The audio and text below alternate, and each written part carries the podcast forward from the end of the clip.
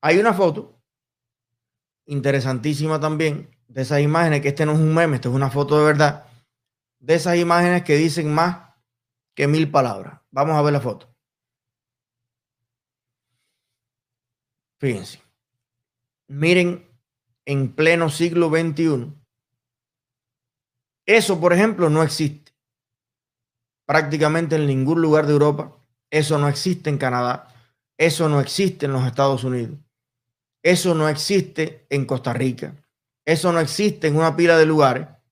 Porque no es solamente eso. Cualquiera que lo botaron de la casa y se quedó la mujer con la casa y que no hay que se yo, va y pone cuatro cartones a lo mejor temporalmente y hace una cuestión así. Ahora, y adentro tiene su pantalla plana. El teléfono está conectado a internet. Eh, de ahí sale, probablemente, yo lo he visto. Yo he visto en Estados Unidos gente que vive en, en condiciones muy humildes y tiene afuera parqueado un Mustang y un Infinity. Entonces hay que juntarlo todo hay que juntarlo todo. Esas personas no pueden salir de esa casucha e ir a la esquina a un Walmart o a un lugar o a un lugar donde esté toda la comida ahí. Es una combinación de factores. No es solamente que no, que la casita, no, hay casitas así. No, pero yo he visto en México casitas así. Y tres cuadras más para adelante, hay todo lo habido y por haber del mundo. Estoy hablando de una pobreza que es generalizada, que no hay forma de usted escapar por aquí, por allá, por allá, por aquí y a lo mejor en dos o tres años reparar esa casa o salir de ahí o echarla al piso o dejarla para criar gallinas. En esta situación, y las he visto yo en la Rebalosa, en la Cañona, en Pozo Prieto, en, en todas las urbes que rodean mi queridísimo Yari de Vázquez. No, no, hay gente que ojalá tuviera esa casita. Ojalá tuviera esa casita. Mira, hay una pared de bloque. Yo conozco casas que son de agua y cogollo de eso en el, en, el, en el, techo, el piso de tierra, al lado del río. Crece el río, muda la casa un poquito más para arriba. Pero eso lleva así décadas. Y cada año peor. Eso pasa en Cuba. Pero viva Fidel. Ah, bueno, ahí estamos en un problema.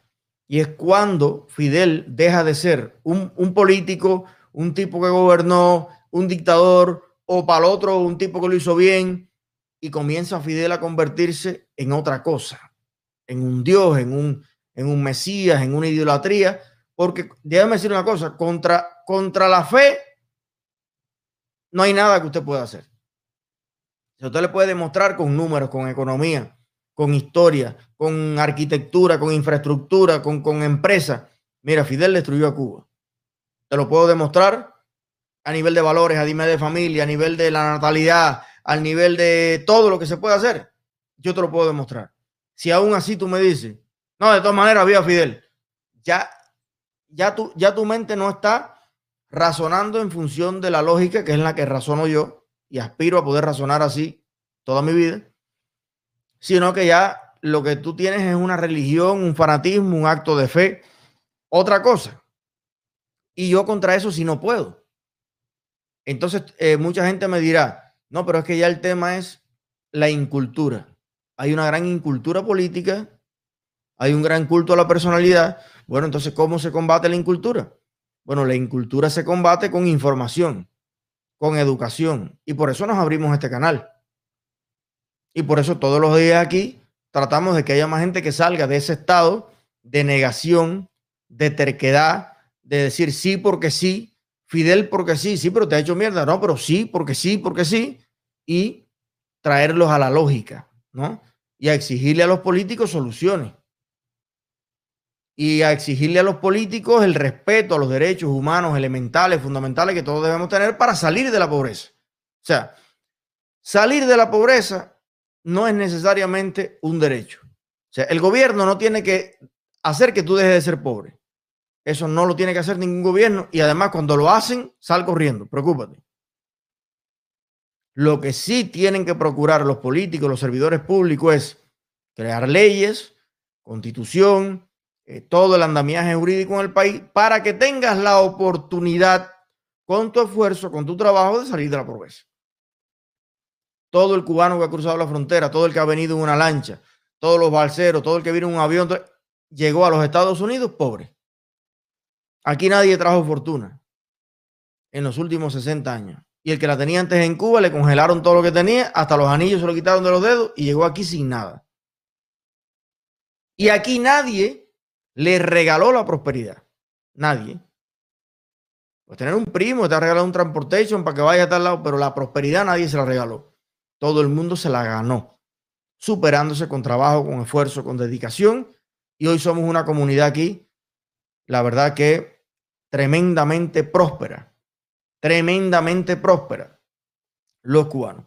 Pero bueno, esto es lo que hay en gran parte de los campos de Cuba, donde desgraciadamente los cubanos que peor viven, los que más hambre pasan, los que menos de todo tienen, lo único que tienen es básicamente una ciega devoción en unos dirigentes que vivieron toda la vida como les dio la gana, que esos tiros que tiraron a la sierra, el que los tiró, que Fidel tiró muy poco, fueron realmente el mejor negocio que hicieron en su vida porque ganaron un país entero, una finca, donde luego hicieron por todo el resto de su vida y siguen haciendo lo que les da su reverenda gana. ¿Cuántos tiros han tirado?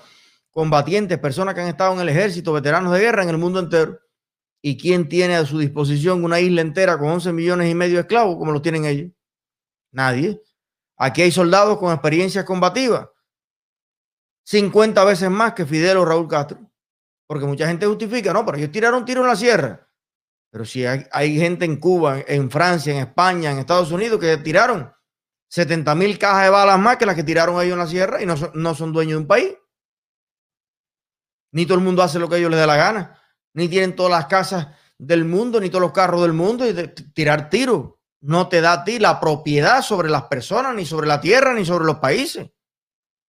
Eso solamente es el movimiento 26 de julio que se convirtió en Partido Comunista de Cuba, que es al final un grupo de gente.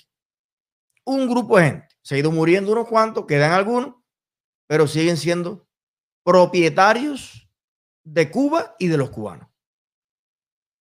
De muchos, de, casi todos adentro, e incluso de muchos cubanos fuera de Cuba. Tienen dueños. Tienen dueños. Tienen una chapa en la oreja. Y tienen ahí su mayoral, allá en Cuba. Hoy me encontré uno. A lo mejor está viendo esta directa. Yo estaba con Lenny buscando una goma para. Mi papá tiene un Wilser, o sea, una bicicletica de esas que tiene un motorcito en el medio y tal, pero bueno, siempre estamos en el tema que si a la vieja le da un dolor, al viejo, lo único que hay para sacarlo de allí del, del, del, del Yarey, llevarlo a un policlínico, que le cojan la presión, salvarle la vida. Bueno, el Wilser. Ese es el medio para entonces, como están perdidas las cosas, sacaron el arroz en Maniabón ir a y no tiene goma. Entonces yo estaba buscando a ver con quién, cómo, de qué manera, ya saben cómo son las cosas conmigo, mandarle la gomita del, del Wilson. Y fui a la tienda de MZ, esta que hay aquí, buenísima, la verdad. enfocada en esa en ese parque automotor que hay en Cuba, sui generis, que no hay en ningún lugar del mundo. Bien. Y encuentro la gomita. Y un, y un señor medio misterioso se me acerca no, yo quería oírte hablar porque me pareció que tú eras Eliezer. Ah, bueno, muchas gracias. Un placer. No, yo, yo incluso estoy de acuerdo contigo en algunas cosas el cambio para Cuba. Pero yo fui militante del Partido Comunista hasta ayer. Ahí me pareció un poco raro algunos datos que me dio. Digo, sí, ¿qué tiempo llevas aquí? Dice, no, yo vivo aquí hasta cinco años. Llevas cinco años aquí, fuiste militante del partido hasta ayer. No dice ayer, hace cinco años o todavía lo eres, pero iba para Cuba en estos días y buscando unas baterías para una motico eléctrica. Ya me extrañó, digo, aquí buscando baterías para una motico eléctrica. Y a pie.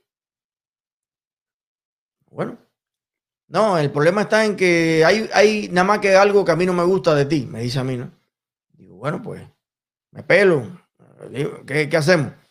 Dice, no, eh, el problema es que tú te refieres de manera despectiva a los Castro. Ahí está Lenny, que no me dejará mentir. Yo le dije, no, no, yo no me refiero de manera despectiva a los Castro. Yo me resingo en el corazón de la madre de todos los Castro, que es diferente. Y además con un gusto tremendo, que las cosas que ellos le han hecho a mi mujer embarazada, a mí, a mi familia, a mi padre, a mis abuelos, el sufrimiento que le han causado, yo, ¿de qué otra manera me puedo referir a esos HP? Bueno, pero yo, para serte sincero, me inclino más para allá que para acá. A la parte buena, la parte buena que ellos han hecho.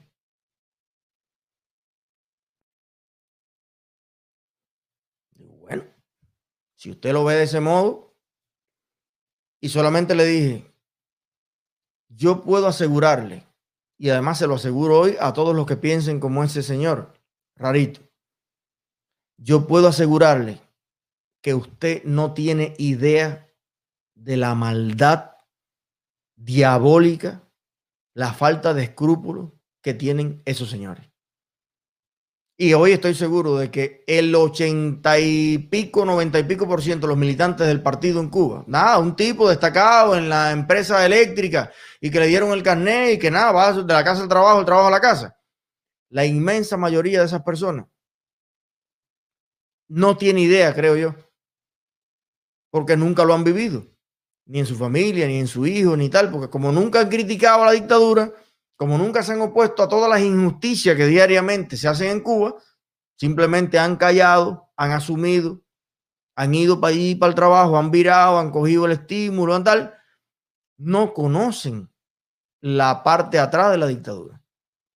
Están en el portal, pero nunca han pasado la terraza.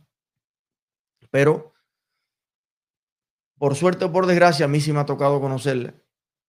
Me ha tocado conocer la injusticia que representa que prácticamente toda mi familia no conozca a mi hija que tiene tres años ya. Porque precisamente dicen esos HP que yo soy un terrorista que quiero invasiones para Cuba y que te imagínate tú. Eh, entonces, bueno, no podemos sentir igual, no podemos pensar igual, pero me, me, me, me asombra y hasta me asusta en cierto sentido, que ronden por Miami determinados personajes, porque yo conozco varios militantes del partido, hoy militantes del partido que tienen visa a los Estados Unidos. Y vienen, se pasan aquí un mes, se van con 4 o 5 kilogramos de más y con maletines llenos de cosas hasta que se le acaba cuando se le empiezan a acabar las latas, la leche condensada, la cosa que los hijos aquí ya le prepararon. Oye, ¿cuándo, ¿cuándo voy de nuevo?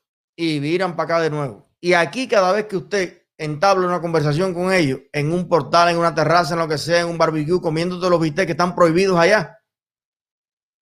Porque las vacas se dan igual aquí que en Cuba. De hecho, Cuba tenía más vacas promedio que Estados Unidos. Siempre.